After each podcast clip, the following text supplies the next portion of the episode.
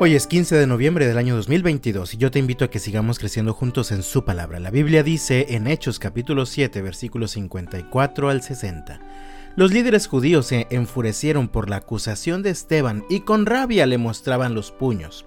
Pero Esteban, lleno del Espíritu Santo, fijó la mirada en el cielo y vio la gloria de Dios y vio a Jesús de pie en el lugar de honor, a la derecha de Dios. Y les dijo, miren, Veo los cielos abiertos y al Hijo del Hombre de pie en el lugar de honor a la derecha de Dios. Entonces ellos se taparon los oídos con las manos y empezaron a gritar. Se lanzaron sobre él, lo arrastraron fuera de la ciudad y comenzaron a apedrearlo. Sus acusadores se quitaron las túnicas y las pusieron a los pies de un joven que se llamaba Saulo.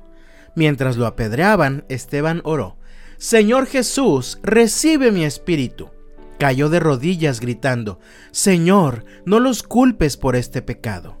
Dicho eso, murió. Esteban es conocido como el primer mártir cristiano. Esteban era un hombre lleno de fe y del Espíritu Santo, así que estuvo dispuesto a vivir por y para Jesús. Estuvo dispuesto a llegar hasta las últimas consecuencias en su compromiso con Cristo. Estuvo dispuesto a morir dando testimonio de su fe. Esteban siguió a Jesús hasta la muerte. Predicaba el Evangelio de Jesucristo y fue acusado severamente por los líderes religiosos. Sin embargo, en lugar de detenerse víctima del temor, él continuó predicando hasta que en el capítulo 7 de Hechos da su discurso final, defendiendo el mensaje de la fe que trae salvación por medio de Jesucristo. Su discurso enfurece a la multitud, y sobre todo su última afirmación. Veo los cielos abiertos y al Hijo del Hombre de pie en el lugar de honor, a la derecha de Dios. Para los judíos eso era una blasfemia horrenda.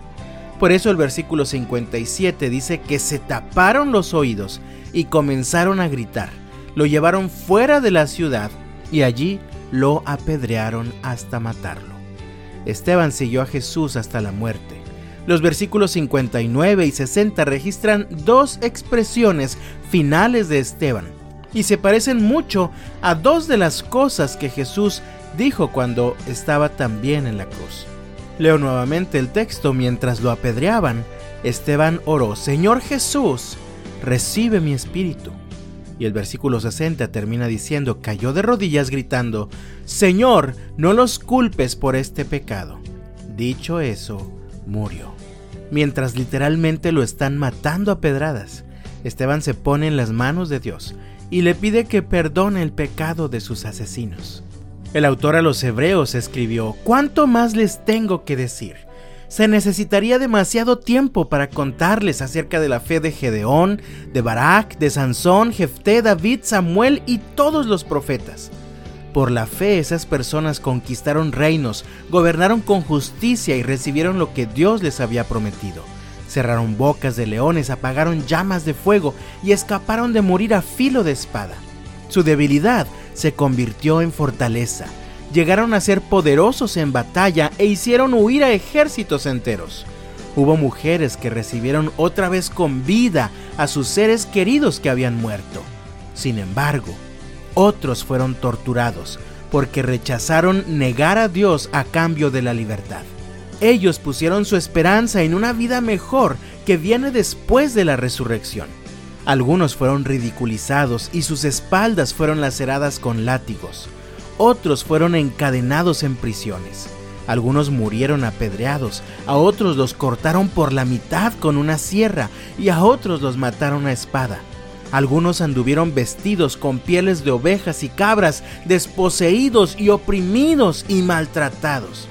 Este mundo no era digno de ellos. Vagaron por desiertos y montañas, se escondieron en cuevas y hoyos de la tierra.